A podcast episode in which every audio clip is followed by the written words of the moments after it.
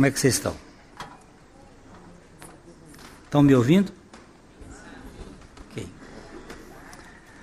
É, nós temos andado aqui no Evangelho de João. Evangelho que fala do Deus Salvador do mundo. Não só o foco do judeu, não só enfocando os gregos, não só enfocando os romanos, como cada um dos primeiros evangelhos falam. Mateus, deixa eu ver se você se lembra. Mateus é voltado para quem? Para judeu. Quando você ler o Evangelho de Mateus, procure enxergar a pista que Mateus usa. Ele procura falar ao coração da sua nação, do seu povo. Lucas é grego, era um médico, e ele evangeliza alguém que tem o nome de Teófilo. Então ele procura falar àquela cultura grega. Marcos, ele se preocupou muito com os romanos, com o povo romano, com a cultura romana. Então ele volta-se para a sua ênfase para os romanos. Mas João, que é o último dos evangelhos que foi escrito, ele tem um foco universal. Deus amou o mundo e ele fala para a humanidade. Vimos aqui que o Evangelho de João ele está ah, dividido em sete sinais antes da cruz e um sinal depois da cruz, depois da ressurreição. Estes sete sinais eles apontam para Jesus como o Cristo. Ele, quando escreve, ele diz assim: Estes sinais foram escritos para que creais que Jesus é o Filho de Deus e para que, crendo, tenhais vida em seu nome. Então, cada sinal destes tem um ponto tem uma referência a alguma coisa. Nós já vimos aqui o primeiro sinal. Você se lembra qual foi o primeiro sinal?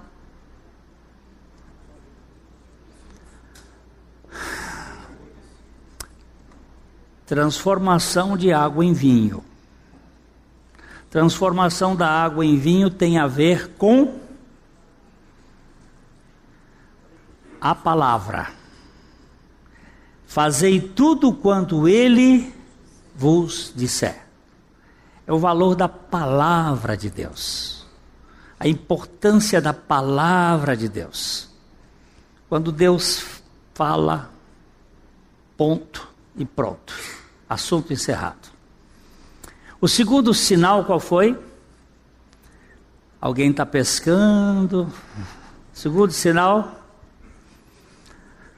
a cura do filho do régulo, e este sinal tem a ver com a fé. A fé na palavra de Deus. A palavra de Deus é que gera fé em nós. E é a fé baseada na palavra de Deus que faz acontecer as coisas nas nossas vidas. A palavra de Deus gera fé e a fé é que move a ação do coração do homem. O homem creu na palavra de Jesus e partiu. Terceiro sinal. Qual é o terceiro sinal?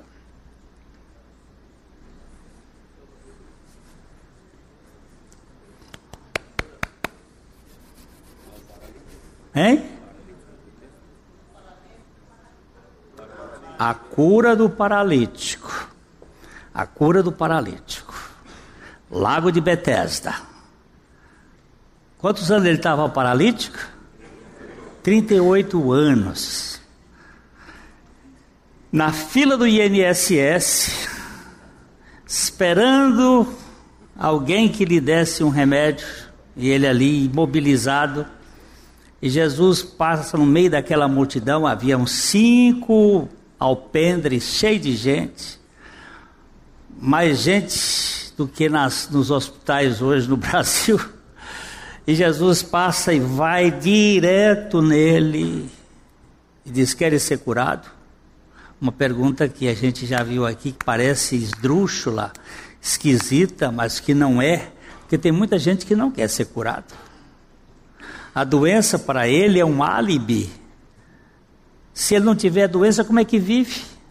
Porque ele vive de reclamação, vive de murmúrio, vive se lamentando. No dia que tirar a doença, como é que faz? Acabou o assunto.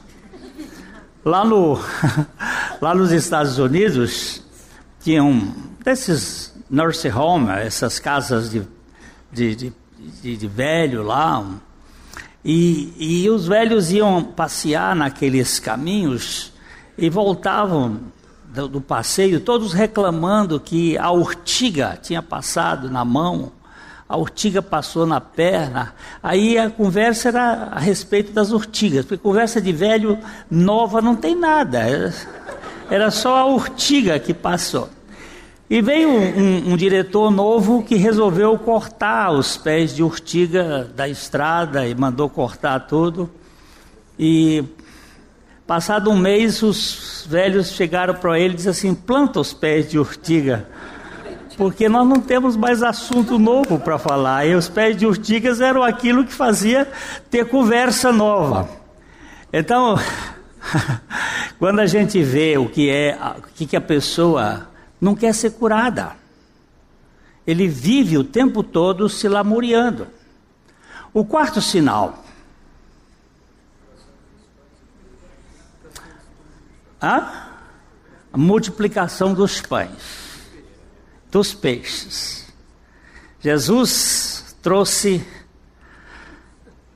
é, satisfação para os famintos, e aquele sinal significa a palavra de Deus, pela fé, através da graça, vai trazer satisfação no coração do homem, vai preencher. E isto vai gerar o quinto sinal. Quinto sinal é Jesus acalmando a tempestade e entrando no barco e trazendo paz. Então, a palavra de Deus, gerando fé, operando pela graça, satisfaz a nossa alma, gerando paz. Paz com Deus, paz conosco paz com os outros.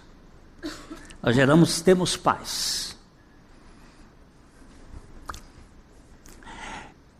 Os outros sinais estão para frente. Nós estamos no capítulo 6. E o Senhor está explicando o que ele veio fazer para satisfazer a nossa fome, nosso, a nossa necessidade. E aí ele começou a usar uma coisa que ele chama de eu sou. Ele vai falar sete vezes também no Evangelho de João o que ele é. Eu sou. Tem sete sinais, tem sete eu sou.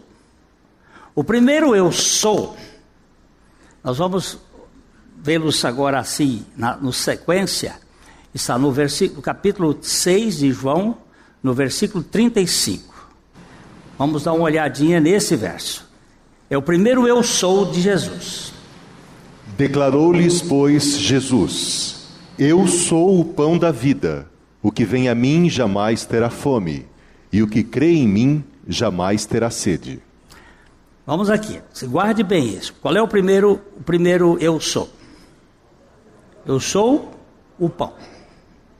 Vamos ver o segundo eu sou. João 8, 12. João 8, 12. De novo lhes falava Jesus, dizendo: Eu sou a luz do mundo. Quem me segue não andará nas trevas, pelo contrário, terá a luz da vida. Qual é o primeiro eu sou? Pão. Qual é o segundo eu sou? Luz.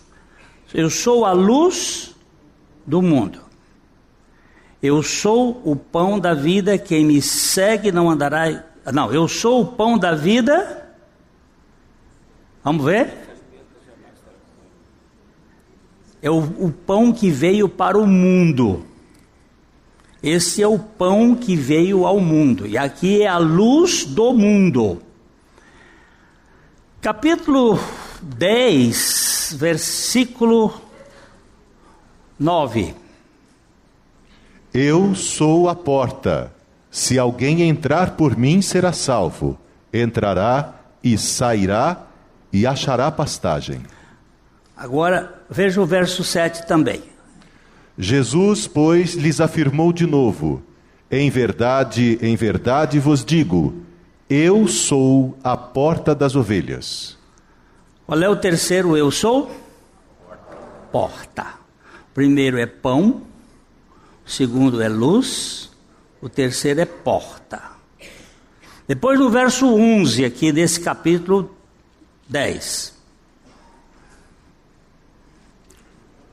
Eu sou o bom pastor. O bom pastor dá a vida pelas ovelhas. Agora ele diz: Eu sou o bom pastor. Verso 14. Eu sou o bom pastor. Conheço as minhas ovelhas e elas me conhecem a mim. Qual é o primeiro eu sou? Pão. Qual é o segundo? Luz. Qual é o terceiro? Porta. Qual é o quarto? Bom pastor. Agora, o quinto eu sou é João 11, 25. Disse-lhes Jesus: Eu sou a ressurreição e a vida. Quem crê em mim, ainda que morra, viverá. Pode ler o 26 também. E todo o que vive e crê em mim não morrerá eternamente. Crês isto? Aqui nós temos o quinto.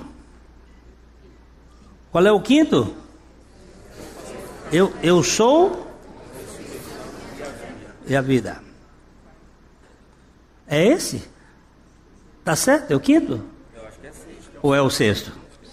Ó. Oh. Qual é o primeiro? Pão. Qual é o segundo? Luz. Qual é o terceiro? Porta. Qual é o quarto? Bom pastor. Qual é o quinto? Eu sou a ressurreição e a vida. Nós vamos passar por todos eles aí devagarzinho. Mas tem um sétimo, ou tem um sexto. João 14, 6. Respondeu-lhes Jesus: Eu sou o caminho, a verdade e a vida. Ninguém vem ao Pai senão por mim. O sexto, ele é tríplice. Eu sou o caminho, eu sou a verdade e eu sou a vida. Ele já tinha dito que ele era a vida lá. Mas esse aqui, eu sou o caminho e a verdade e a vida, é uma trilogia do caráter de Jesus. E o último eu sou é no capítulo uh, ah, 15, o verso 1 e o verso 5. Eu sou a videira verdadeira, e meu pai é o agricultor. Eu sou a videira, vós os ramos. Quem permanece em mim e eu nele, esse dá muito fruto, porque sem mim nada podeis fazer. Senhor, dá-nos a graça de crer na tua palavra.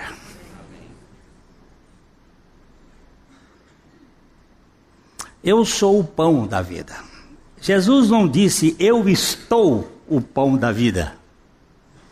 Houve um ministro, um ministro da educação, acho que do governo Sarney, tenho impressão, Carlos Portela. Uma vez perguntado para ele, ele disse: Eu estou ministro, eu não sou ministro. Hein? Logo depois ele caiu, porque ele, era, ele estava, ele não era. A língua portuguesa é uma das poucas línguas em que há os dois verbos, ser e estar. Na língua inglesa, por exemplo, é só o verbo to be. E no grego é só o verbo eimi. Não existe um verbo para estar e ser. E é o contexto que vai determinar quando é que eu estou e quando é que eu sou. Tomando assim, inicialmente, a questão filosófica, Deus não existe. A existência pressupõe tempo e espaço. Para existir, nós, nós temos que estar dentro de uma realidade espaço-temporal. E Deus, por definição, ele é, ele não está.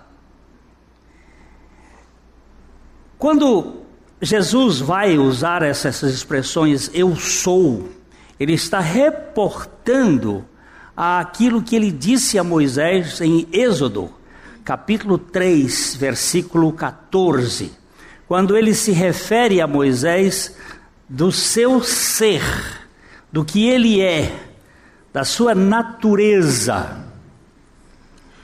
Disse Deus a Moisés: Eu sou o que sou. Disse mais: Assim dirás aos filhos de Israel: Eu sou, me enviou a vós outros. Imagina você chegar para o Faraó e o Faraó perguntar assim: Seu Moisés, em nome de quem o Senhor está falando? Em nome do Eu sou. O Eu sou me enviou a você a Vossa Excelência, e ele vai dizer: Quem é o eu sou? Aqui nós temos um problema linguístico bem interessante, porque você presta atenção, eu sou o verbo ser, ele é um verbo de ligação, é um verbo que pede um predicativo para o sujeito, ele não tem um objeto, que é o próprio sujeito. Isso chama-se truísmo. Quando o sujeito e o objeto se tornam a mesma coisa. Isso não é uma tautologia. Tautologia é uma coisa na gramática que você, por exemplo, diz assim: elo de ligação. Isso, evidentemente, é, fica em. Se é elo, tem que ser de ligação. Agora, aqui é uma ênfase em que o sujeito ele é o próprio predicativo do sujeito. Eu sou. E o que eu sou, eu sou. Deus é o único que é. E agora Jesus, que está na existência, incorpora na sua existência de estar a realidade do ser que é. Ele é. Ele não está pão. Ele é pão. Eu sou o pão da vida. Parmênides que foi um filósofo grego que não deixou muita coisa senão um poema. E num dos seus versos, ele diz o seguinte: o ser é e não pode não ser. E o não ser não é, e não pode ser de modo algum. Pois o que é, é, e o que não é, não é tão lógico, mas não é tão lógico para nós. Porque nós de repente queremos ser e nós só estamos. Nós não somos, nós estamos. Estava certo o ministro. Eu estou ministro, eu não sou ministro. Nós estamos aqui por algum tempo. Daqui a pouco vai estar uma lápide ali dizendo: aqui jaz. E quando estiver jazendo, já não jaz. Acabou, já era. Então, nós estamos dentro de uma realidade que nos limita. Agora, Jesus disse: não. Eu entrei no mundo, eu sou o Verbo que se fez carne, mas eu sou. Eu sou o que eu sou. E o que é que o Senhor é? Eu sou, já o nome dele, que foi dado por José, a única coisa que José deu para Jesus foi o nome, que nem foi ele mesmo que escolheu, foi o anjo que deu para ele em sonho, Jesus, que significa eu sou a salvação. Eu sou aquele que salva o homem dele mesmo. Porque nós ficamos impregnados, nós fomos invadidos pela conversa da serpente, pelo veneno da serpente, e nós temos uma ambição dentro de nós. Qual é a ambição? Querer subir até o trono de Deus, o altar de Deus e sermos Deus. Nós buscamos a teomania, ser como Deus, autossuficientes temos um Deus dentro de nós, diz Helena Blavatsky, a escritora russa, que expôs em prova o problema da teosofia, da doutrina de que o homem é Deus. Agora, Deus se faz homem, vem de uma maneira tão destituída de qualquer grandeza, nasce numa estrebaria, é criada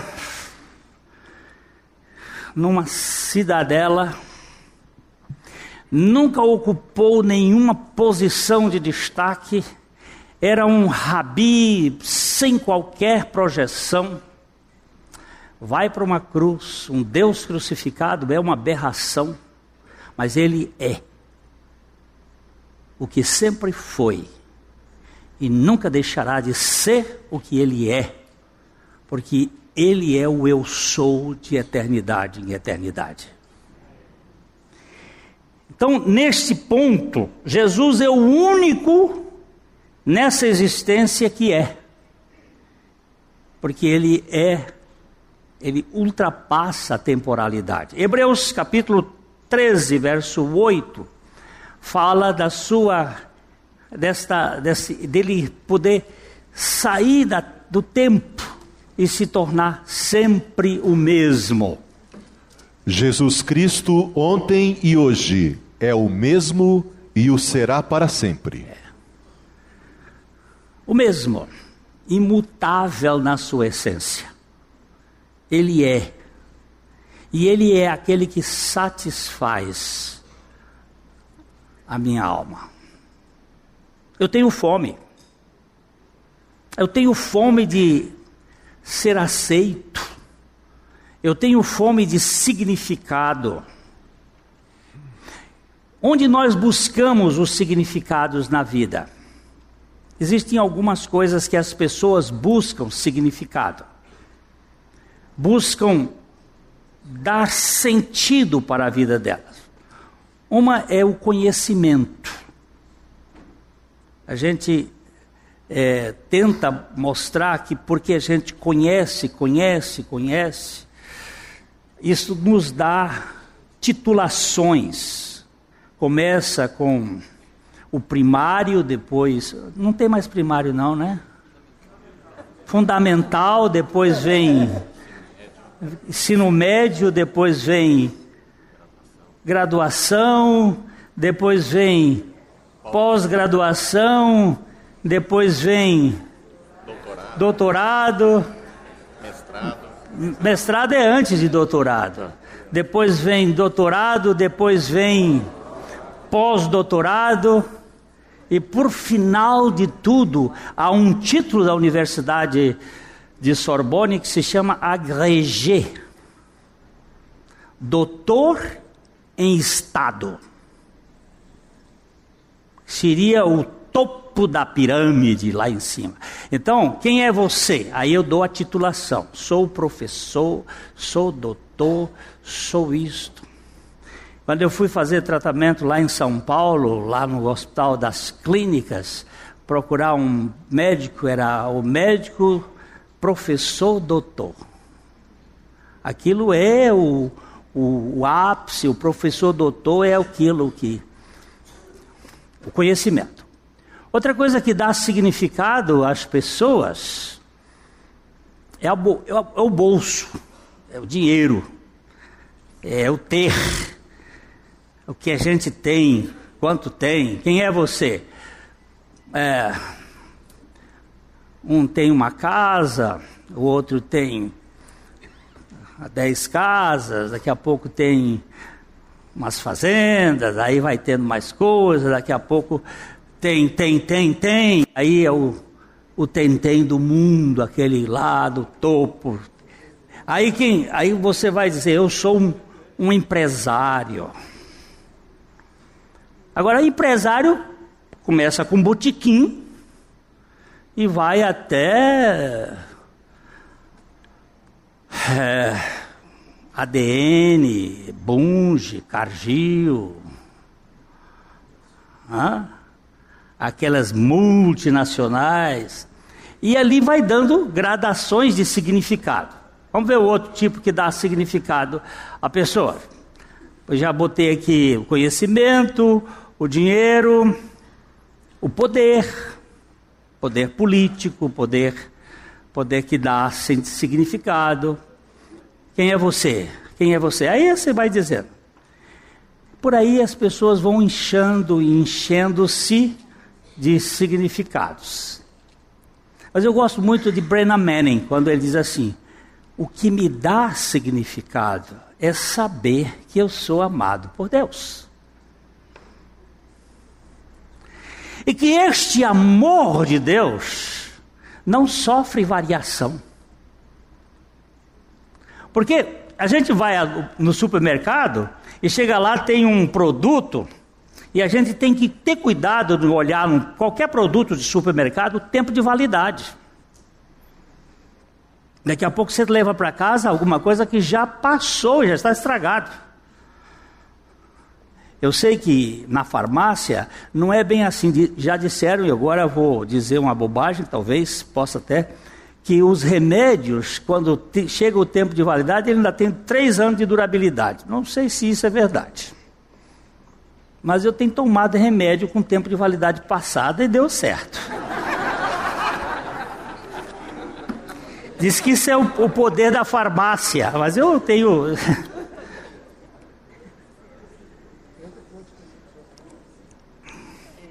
Agora, o amor de Deus não tem tempo de validade. E o que me dá significado, a minha fome, eu tenho fome. A minha alma tem sede de Deus e do Deus vivo. Eu tenho fome. Eu quero sentar na mesa. Preparas uma mesa. E ele diz: Eu sou o pão. Eu mato a fome sempre Aquele que tem Cristo, eu vou dizer uma coisa: aquele que tem Cristo, ele sossega a sua alma.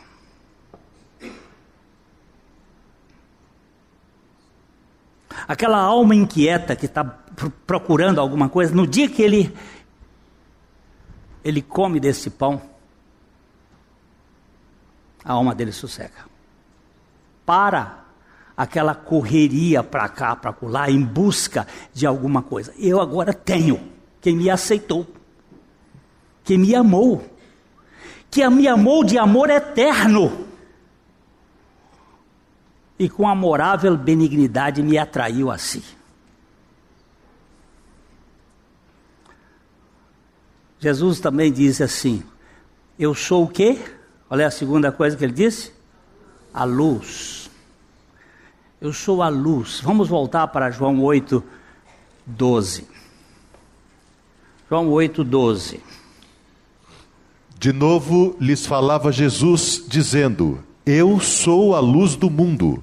Quem me segue não andará nas trevas, pelo contrário, terá a luz da vida. Esse discurso de ensino público de Jesus na cidade de Jerusalém foi na área do templo. Ele falou isto assim na volta do templo. Naquele tempo, naquela oportunidade, eles estavam festejando a festa dos tabernáculos, quando grandes lâmpadas estavam acesas. E Jesus disse: Essas lâmpadas aqui se apagam, mas eu sou a luz do mundo. Quem me segue não andará em trevas. Eu, às, vezes, eu tenho ouvido dizer assim: Fulano estava na igreja e hoje ele está no mundo. É muito comum isto. Mas uma pessoa que está em Cristo nunca sai de Cristo. E uma pessoa que vem para a luz nunca mais vai viver nas trevas. O fato de alguém estar na igreja não significa que ele está em Cristo. Mas o fato de alguém estar em Cristo significa que ele está na igreja.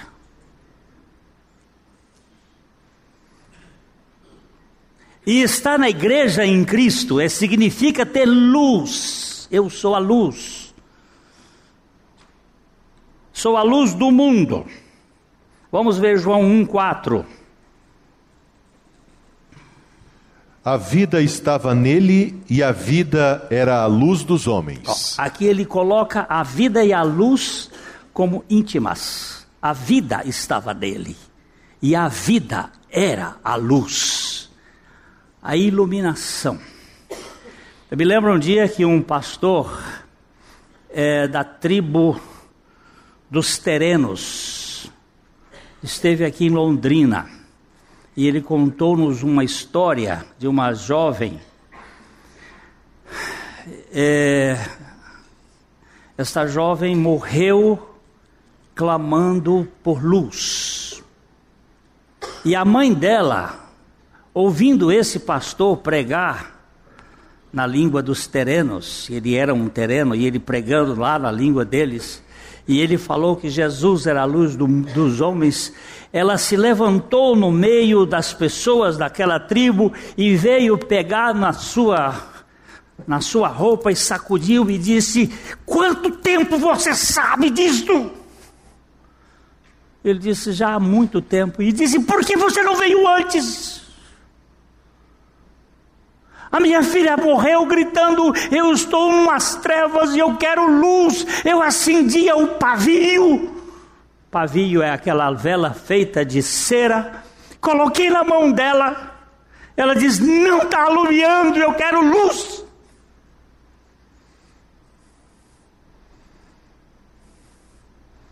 E ele contava isso chorando e disse: Por que eu não fui antes? Para dizer naquela tribo que Jesus é a luz do mundo. Nós ficamos às vezes aí discutindo o miolo da tripa. Discutindo nonadas. Discutindo assuntos fúteis. Eu às vezes fico assim, meu Deus, quando será que nós vamos tirar os olhos dessas questiúnculas, dessas coisinhas sem significado, para olharmos para aquilo que é de valor eterno. Quando será?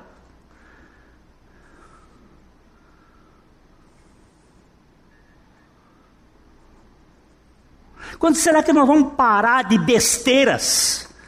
Preocupação com coisas que não têm valor nenhum.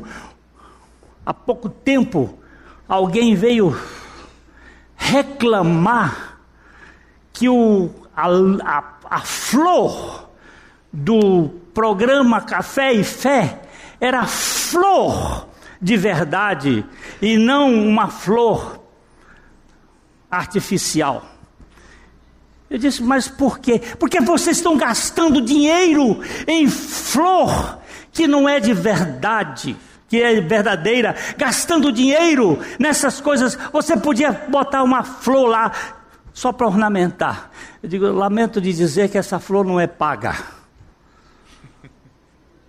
A dona da floricultura nos dá para a gente colocar lá sem nenhuma propaganda para ela só porque ela adora o Senhor. Ela quer ver a coisa de verdade, não coisa falsa. Mas ficar preocupado. Aquela preocupação que, Maria, que, que Judas teve com a adoração de Maria, quando ela pegou um vaso de alabastro de 300 denários e quebrou nos pés de Jesus, e aquela disse assim: por que gastar esse dinheiramo todo? A gente não sabe o que é adoração. A minha esposa estava falando comigo há pouco que a, a prima dela, cujo filho estava formando, e estavam falando do glamour. E ela disse: O glamour da minha vida é Cristo, é o Senhor.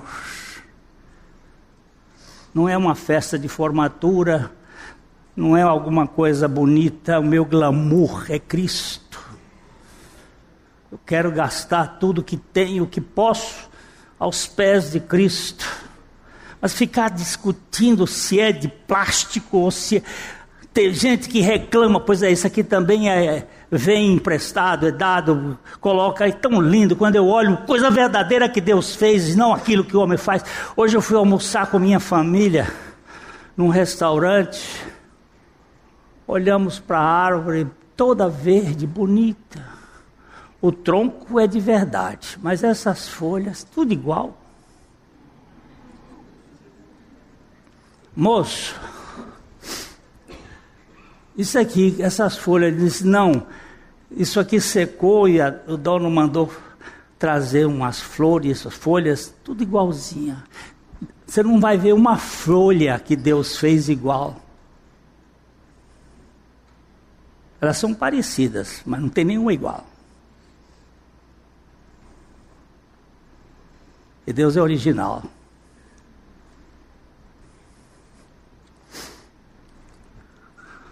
É bonito, mas é morto. Mas Jesus diz: Eu sou a luz do mundo. Eu preciso contar para as pessoas que estão nas trevas que existe luz. E que Ele é a luz, Ele não está à luz, Ele é a luz. Dá uma olhadinha aqui. 1 João 1,5. Tem muita coisa, mas a gente vai ser.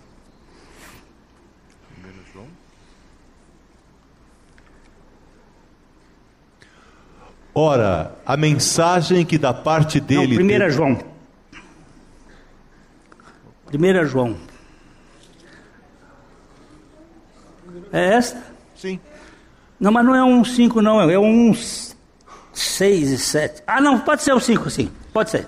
Vai lá. Vai Ora, lá. A mensagem que da parte dele temos ouvido e vos anunciamos é esta: que Deus é luz e não há nele treva nenhuma. Pode continuar o 6. Se dissermos que mantemos comunhão com ele e andarmos nas trevas, mentimos e não praticamos a verdade. Se, porém, andarmos na luz, como ele está na luz, mantemos comunhão uns com os outros e o sangue de Jesus, seu Filho, nos purifica de todo pecado. Aperta o dedo no está.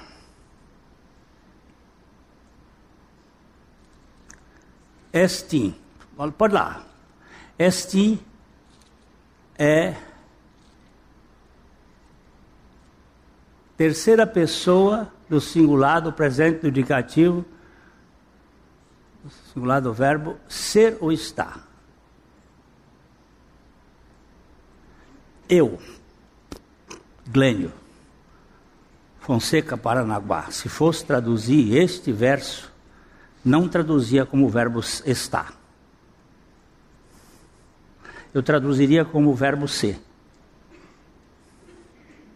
Voltando lá. Se, porém, andarmos na luz como Ele é a luz,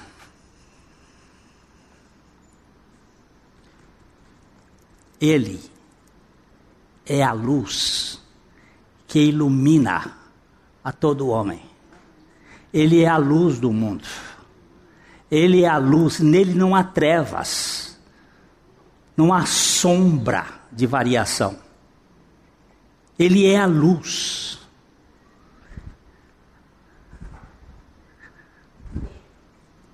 É, é uma questão pessoal. Eu acho que o verbo ser para Jesus é o verbo do seu caráter. Ele está no mundo, mas ele é a luz do mundo.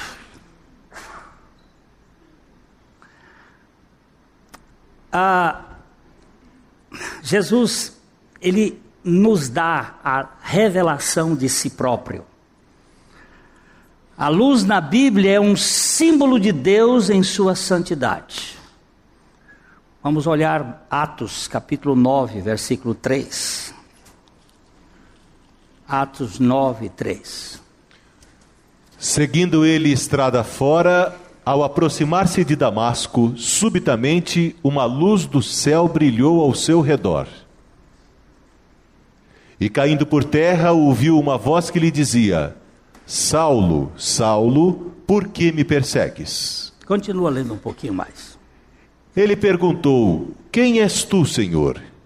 E a resposta foi: Eu sou Jesus a quem tu persegues. Mas levanta-te e entra na cidade, onde te dirão o que te convém fazer. Verso 7. Os seus companheiros de viagem pararam embudecidos, ouvindo a voz, não vendo, contudo, ninguém. Então. Para, para, para, para aí. O que, que eles fizeram? Os, os amigos ouviram a voz, mas não viram a luz.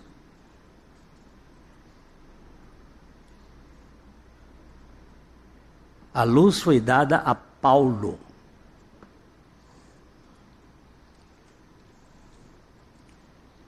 Ele viu uma luz. Mas essa luz era tão fulgurante que lhe estragou os olhos pelo resto da vida. Nunca mais ele teve olhos que prestasse. Mas os outros não viram a luz.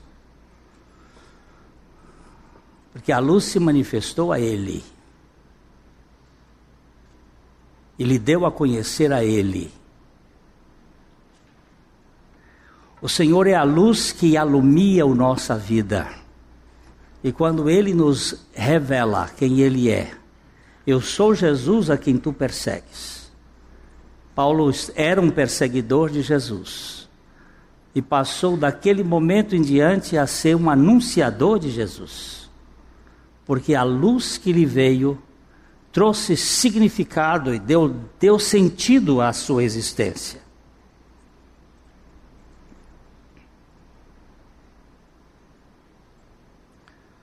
Jesus é a luz, não apenas uma luz, ou outra luz entre muitas luzes, ele é a luz, a única. Depois de falar numa classe de direito aqui, alguns anos atrás, na Universidade de Londrina, é, eu falando de Jesus na sua singularidade, na sua unicidade, que não existe outro. Porque vamos dar uma olhadinha nesse texto de Atos. Ele é Atos. Veja bem, eu tenho chamado a atenção que eu, eu preciso me preparar para que Deus traga mais gente para cá, que a minha mente vai fugindo é, capítulo 4, acho que é verso 12 de Atos. Deixa eu ver se é este. Vamos lá. É... E não há salvação em nenhum outro, porque abaixo do céu não existe nenhum outro nome dado entre os homens, pelo qual importa que sejamos salvos. Não há salvação em nenhum outro, está falando de Jesus. Porque abaixo do céu não existe nenhum outro nome dado entre os homens pelo qual importa que sejamos salvos.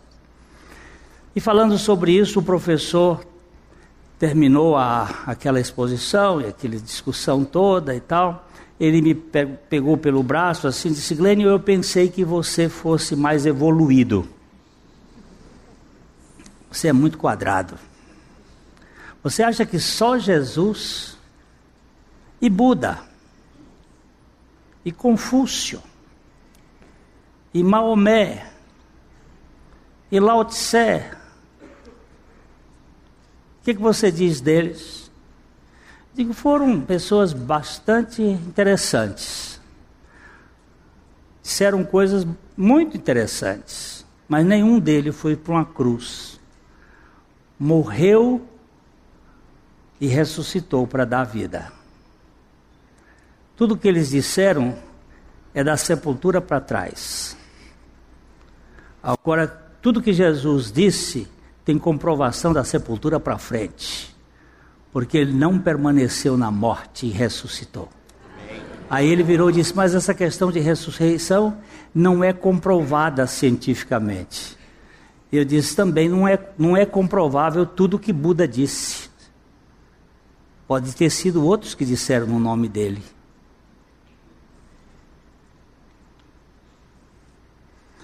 Mas eu nunca vi uma pessoa que tenha recebido Jesus Cristo, real, que no fim da vida não morra falando de esperança e de realidade espiritual.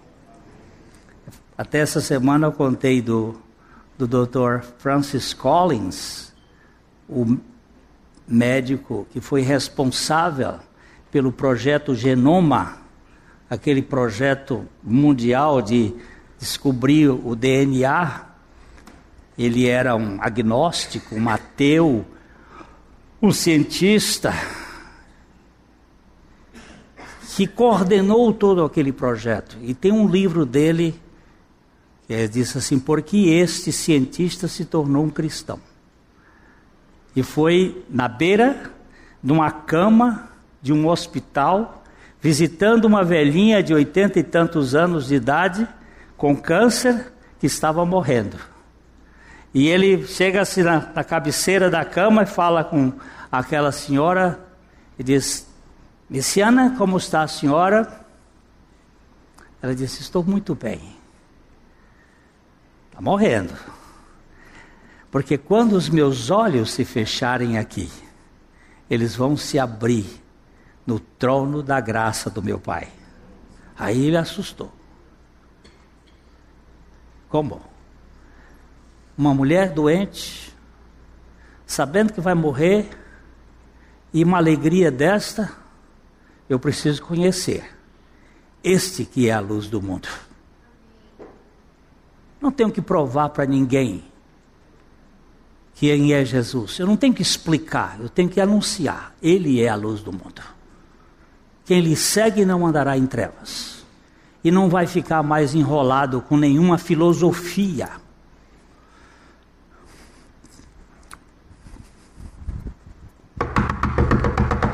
Opa, tá agoniada. Bateu na minha porta. Levantei, abri a porta. Aquela senhora dizendo: Senhor, pastor Glênio. É, sou chamado por isto. É, pastor, eu eu já andei em tudo.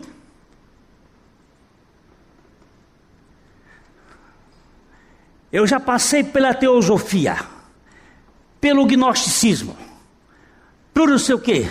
E agora estou no universo de desencanto. Eu digo, agora vai desencantar todo mesmo. E aí nós sentamos um dia à tarde aqui, por umas três horas. Bíblia. Bíblia, de Gênesis a Apocalipse. Embora não preciso produzir nenhum argumento, só a palavra de Deus. Peguei uma Bíblia do meu minha estante, entreguei para ela, fiquei com uma outra e ela, folhei aí na página, bora, e foi. De repente, essa mulher começa a chorar. Porque eu não preciso de argumentar nada, tentar provar o que Deus disse. Ali, o desencanto desapareceu. E a palavra de Deus entrou na vida dela. Foi membro dessa igreja por uns dez anos e partiu. Partiu com certeza. Partiu com convicção. Porque o Evangelho de Jesus Cristo não é confusão, é luz. Ali na cruz, Jesus ficou em trevas durante três horas. Das nove da manhã ao meio-dia, ele esteve na cruz como nosso substituto. Ele ficou seis horas na cruz. Seis. Três horas das nove da manhã ao meio-dia, ele era o nosso substituto. Ele morria por nós. Ele estava ali nos representando. Ele era o último Adão ali na cruz. Do meio-dia até as três horas da, da tarde, ele agora é aquele que nos inclui nele. Aí o nosso pecado cai sobre ele. O rei Ezequias diz assim: Foi para minha paz que eu tive grande amargura, mas ele jogou para trás das suas costas os meus pecados. E quando o pai pegou os meus pecados e jogou para trás das suas costas, quem estava atrás das suas costas? O filho porque ele disse: Meu Deus, meu Deus, por que virastes as costas para mim? Ele não disse meu pai, meu pai. Foi a única vez que Jesus disse meu Deus, não meu pai. Porque naquela hora, ele não era pai de Jesus. Ele queria formar uma família e ele pegou todos os pecados da humanidade e jogou sobre o seu filho, que estava recebendo o pecado, e houve trevas sobre a face da terra. Por três horas. Nenhum fenômeno sideral, nenhum fenômeno do céu pode explicar isto nenhum eclipse duraria tanto tempo. Mas aquelas trevas eram as minhas trevas.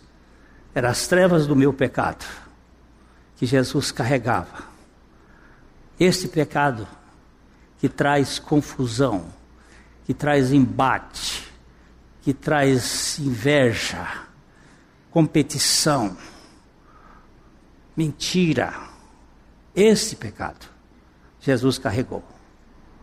Para que na ressurreição nós ganhássemos uma vida luminosa. Porque a vida do justo é como a luz da aurora, que vai brilhando mais e mais até ser dia perfeito. É a iluminação de Cristo. Eu sou a luz do mundo. Quem me segue não andará em trevas. Eu quero pelo menos dar uma pinçadinha na porta e já vamos embora. Mas eu, a porta eu não posso deixar de falar dela hoje. Vou voltar à porta quando eu voltar aqui. A porta. João capítulo 10, versículo 7, versículo 9.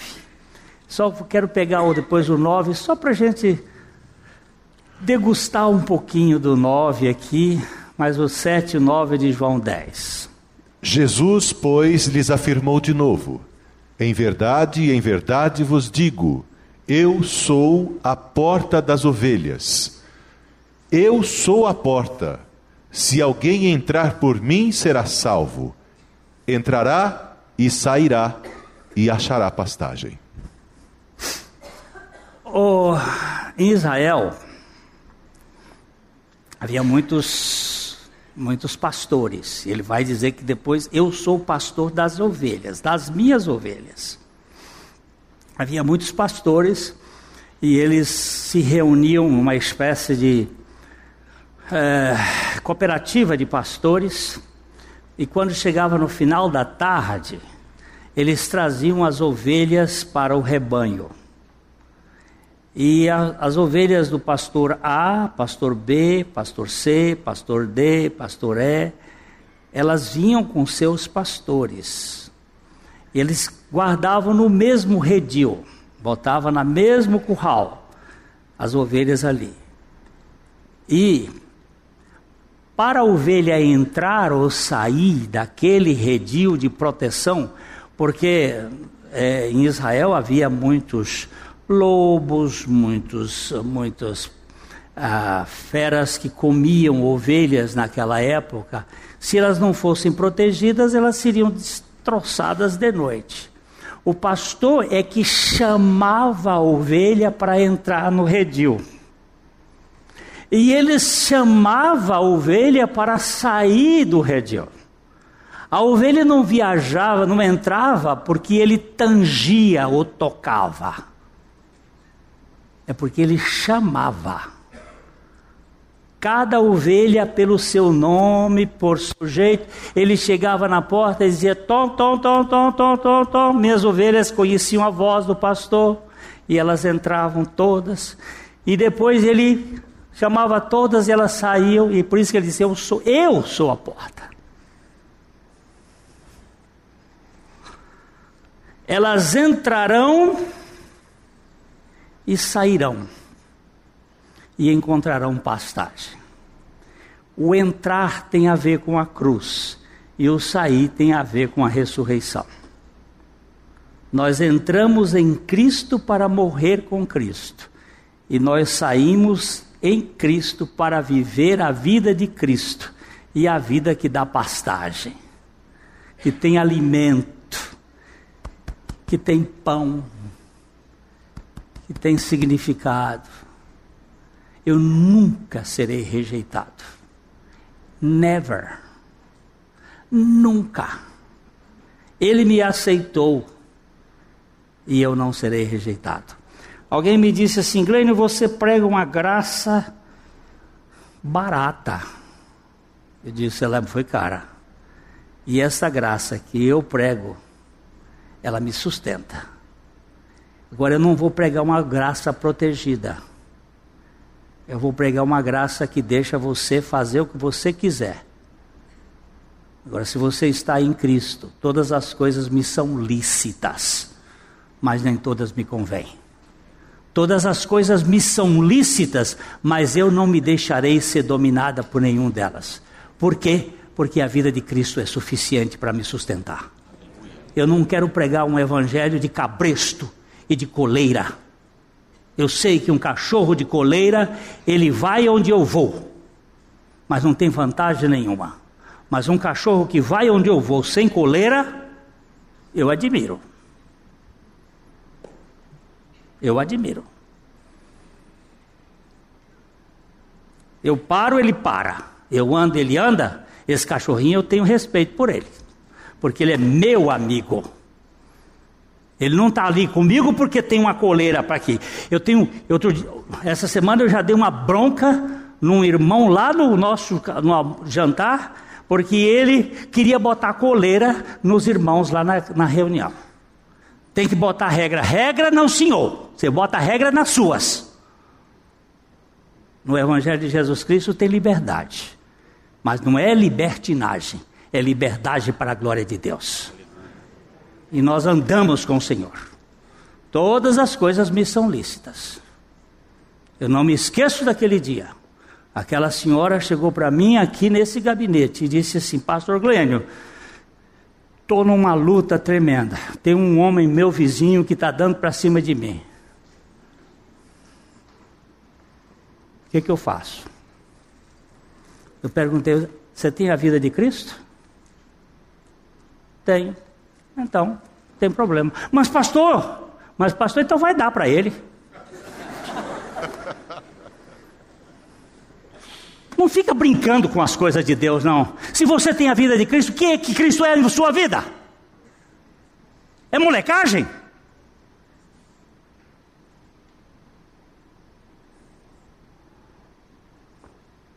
Para de ficar controlando os outros. Ou Deus é poderoso para fazer, ele disse: Eu sou. Ou então nós vamos ficar aí sempre de babá. Surgiu a palavra babá de babaca, de imbecis. A vida de Cristo é poderosa. Eu não vou para aquela lama, não é porque eu não queira, é porque eu não posso. Por que, que você não pode? Porque a vida dele é maior do que a minha vontade corrupta. E ele quebranta-me e me faz dependente dele. Eu sou o bom pastor, já vai para domingo que vem, ou outro domingo quando eu voltar. Ei, meu pastor. Oh, meu pastor. Eu sei que o senhor não me deixa nunca. Meu netinho vinha para cá comigo, não tinha que falar nele, tinha que falar. E eu vinha com ele no carro atrás e disse, ele disse, para onde nós vamos, vovô? Disse, nós vamos lá à igreja. Ele disse, eu já tive lá. Ele mora em Vinhedo, eu já tive lá. Eu digo, já teve sim. Lá tem música, né, vovô? Tem música. E você faz lá o que, vovô? Eu disse, eu trabalho lá. Ele disse, depois eu vou trabalhar lá com você, vovô. Eu digo, não sei se vai ser lá, mas eu espero que você fique na casa do meu pai e que ele te faça um instrumento para a glória dele. É o mesmo que eu digo para vocês aqui. Eu espero que vocês fiquem no curral com o pastor. Ele é suficiente para fazer de você uma ovelha dependente dele. Aleluia. A Livraria PIB Londrina procura selecionar cuidadosamente seus títulos e autores a fim de oferecer um conteúdo alinhado com o Evangelho de Jesus Cristo. Bíblias, livros de teologia, devocionais, literatura infantil, biografias, comentários bíblicos e muito mais. Dispomos também de um acervo de CDs e DVDs das mais de 5 mil mensagens ministradas na primeira Igreja Batista em Londrina. Visite a Livraria PIB Londrina e conheça ainda mais. Livraria PIB Londrina, de segunda a sexta, das 13h30 às 18 horas. Endereço na Avenida Paraná, 76A, próximo ao Calçadão, bem no centro de Londrina. Ligue para 3372 8921 ou acesse o site www.livrariapiblondrina.com.br.